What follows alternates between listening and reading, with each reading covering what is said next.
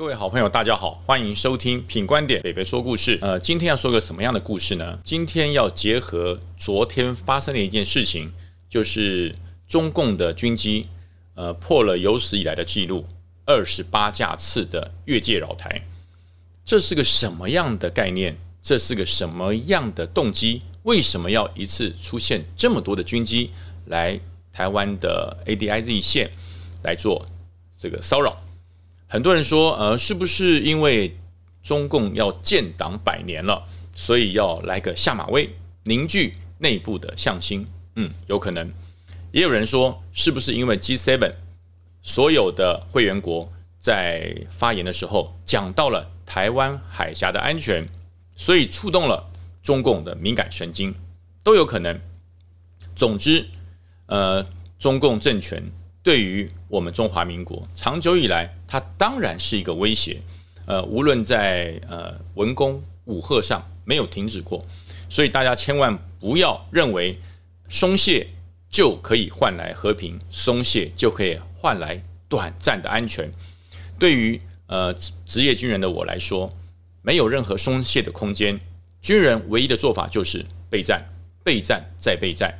呃，今天要讲的故事就是跟。建军备战，还有长期两岸的对峙有关的一个故事。呃，我记得我在担任部队长的时候，弟兄退伍三年之内还可以再回营服务。但是我当时看到这个政策，我心想，哪里有人退伍了还会想回部队的？那退伍了一定都海阔天空，自由飞翔。诶，后来就发现，哦，没有多久就有一个弟兄投了要回营服务的申请书。我看到了之后，我一看啊，还真的有人要回来报道。那按照上级的规定，所有回营服务的人员都要经过单位主观的约谈，还要经过相关的测验，包含了体能测验，还有一些基本军事常识的测验。呃，经过我们核定，我们主观同意，上级才会批定让他回到部队来，重新着上军军服，呃，担任保家卫国的工作。这位弟兄回来后，我当然很有兴趣。第一个，那是我担任主观。遇到的第一个重新再入营回来服务的弟兄，所以我就很有兴趣。我说：“哎，我说我问你一下，你退伍到外面已经两年多了，为什么要回营服务呢？不是很不自由吗？”这弟兄讲说：“长官，我可以告诉你，这是一个有典故的啊。我当时也是对于军中的制度，对于军中的管理训练，我有很多的不满，所以我在两年多之前，我报请退伍，离开了军中。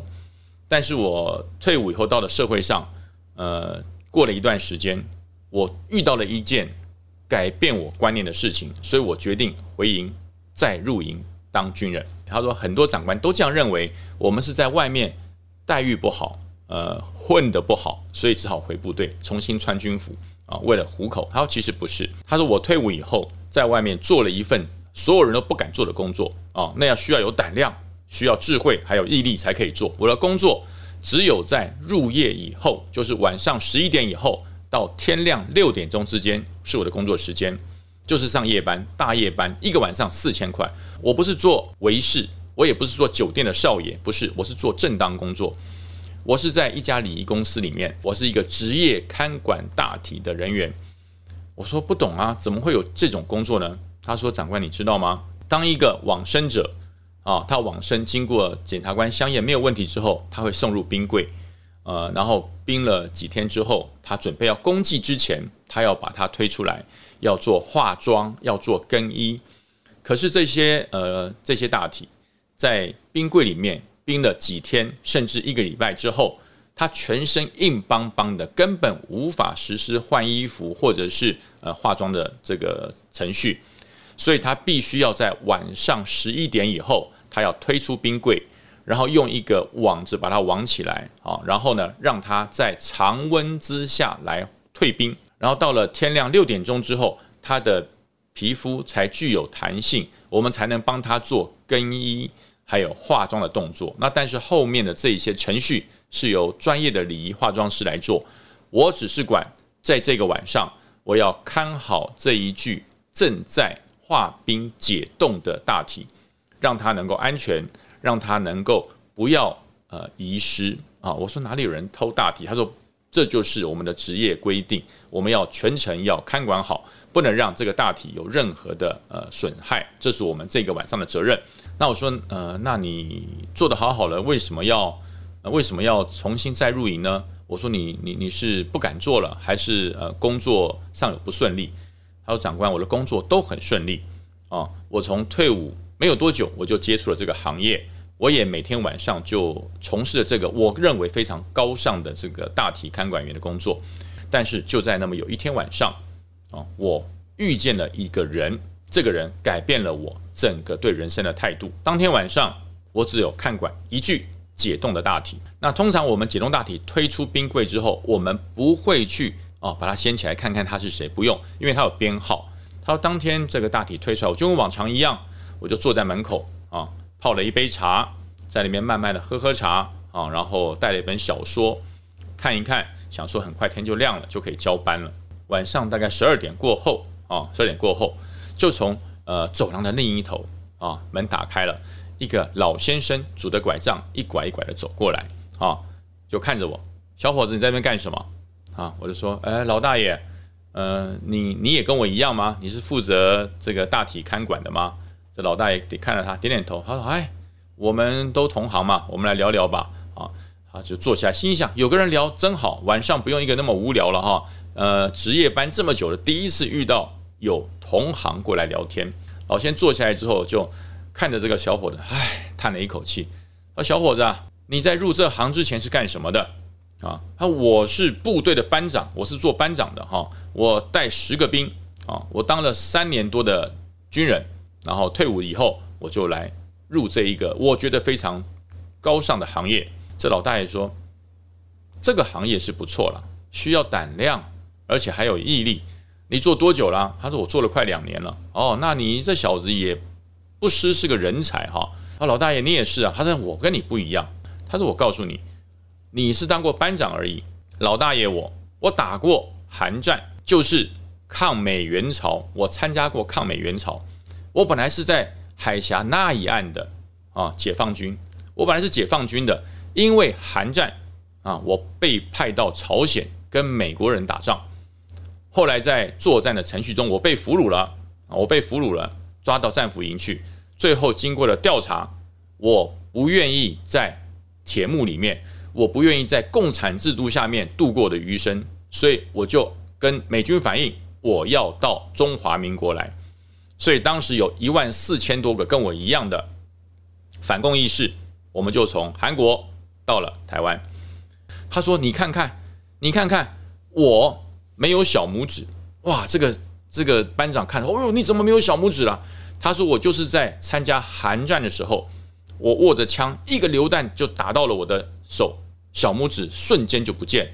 但是呢，我退伍以后在民间的工作，残而不废。”从来不会落人之后啊，所以小伙子当军人很光荣啊。呃，如果你可以再回去当军人的话，不妨考虑一下啊。这是我给你的建议啊。老朽也累了，呃，我去旁边房间休息一下，你自己值班了，有什么事叫一声，我在隔壁。这个班长是心想啊，好了，老老大爷你就休息去吧。就看他就到隔壁去了，他心想，嘿，还不错，聊一聊天都快亮。呃，后来这个家属来了哈，家属也来了，化妆师也来了，是准备要化妆。那这个化妆师出奇的做了一个要求，说：“哎哎，先生先生，这个你要交班了哈，这个我里面有大体要要要做化冰，我我进去看一下这个大体，呃，化了没有？你可不可以陪我进去一下？”这班长心里想：“哎，你是职业的化妆师，你是职业的这个礼仪化妆师，你还会怕吗？呃，你陪我进去一下。”来，这个班长就陪他进去，拉开。班长一看这个这个人，哎呦，是个老先生，是个老先生，他并不以为意哈，他就打算你帮我一下，就帮着他把这个外面的这个冰封带给脱了下来。哦，那他这个班长准备要走的时候呢，啊，走的时候就发现从这个冰封袋里面，乒康掉出来一个一个小戒指，啊，班长就把这个小戒指接上，哎，这个应该是老这个这位老先生啊，因为这位老先生的遗物的掉下来了。啊，你帮我把它还给他，就拿这个把这个戒指拿给这个礼仪师。礼仪师，哦哦，对对对，这应该是死者的遗物。就这个大体，这个老先生没有小拇指，他只有九个指头，他没有小拇指。哇，这时候这个班长全身汗毛竖立，为什么？这这这不是昨天跟我彻夜聊天的老先生吗？他就少了一个指头。他说他回去休息一下。原来他是回来这里躺啊！原来他是我的客户啊！他就马上就手作揖，哎，老大爷，呃，对不起，对你有所不尊敬哈。我也只是出来，呃，这个谋个生活哈。老大爷，你请安息，不要吓我。他就赶快就就离开了，离开了这个这个殡仪馆，回到了家里面。他躺到床上，一躺到床上，眼睛一闭啊，就看想起这个老先生对他讲的话。他说：“这么年轻，你是一个有胆量、有智慧，而且可以为国家效力的人，可以回音服务啊！”他眼睛一张开，哎呦，怎么又是又又又听到这个老先生的这个声音在他的耳边回回绕哈？后来他实在是觉得，哎，这样下去不行啊，降下去不行。他隔天是老先生的功绩，他就到老先生灵堂上，看到了都是这些老先生的老战友啊，那他也来上一炷香。鞠个躬，鞠了躬之后呢，他这些老战友看到这个班长好像都很熟识一样，就说：“哎呦，看你这个年轻力壮啊，看你年轻力壮，当军人报效国家，为国家效力。现在两岸的情势虽然没有那么紧张了，可是依然需要你们这些有为青年在军中为国家效力，我们这些老先生的生活才有保障啊！年轻人，好样的，加油啊！经过了碰到了每一个老先生，都跟他讲同样的话。”这时候，这个班长心里想一想，这已经不是奇遇了，这已经不是偶遇了，这应该是我的宿命，这应该是我的使命。毅然决然的到团管区去申请，我要再入营啊！我要当一个顶天立地的军人啊！他说：“呃，报告长官，这就是我为什么要再入营的理由。”我听的时候，我说：“真的假的啊？是真的假的？”他说：“是真的，否则我收入这么好，呃，我工作也很顺利。”我为什么重新再入营？因为我看到这位长辈，看到这位长者，他的言行，他的话语感动了我。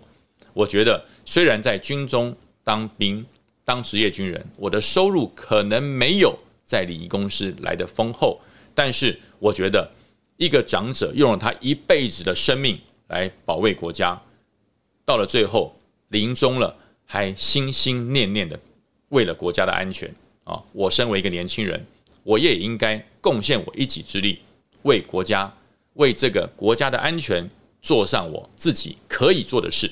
所以我决定重新回到营区，重新穿上军装，再次保卫中华民国。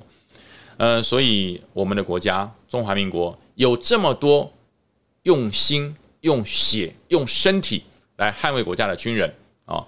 呃，所以所有的百姓同胞放心。无论中共的军机如何的越界，如何的扰台，永远有这么一群为国家奉献心力的军人，在山边、在海上、在空中、在外岛，捍卫着我们的安全。我们绝对不会放弃捍卫国家主权的责任。啊，这也借此用这个影片跟所有捍卫国家的军人啊加油！昨天是。陆军官校建校九十七年的校庆，我也在此祝所有国军还有官校的校友啊，校运昌隆，也谢谢你们捍卫国家，中华民国有你们真好。今天的品观点就到这边喽，大家如果喜欢了我的故事，不要忘记了帮忙按赞、分享、订阅品观点，收看北北说故事，每个礼拜都有好听的故事给你哦。今天的故事到这边结束了，感谢大家，再见喽，拜拜。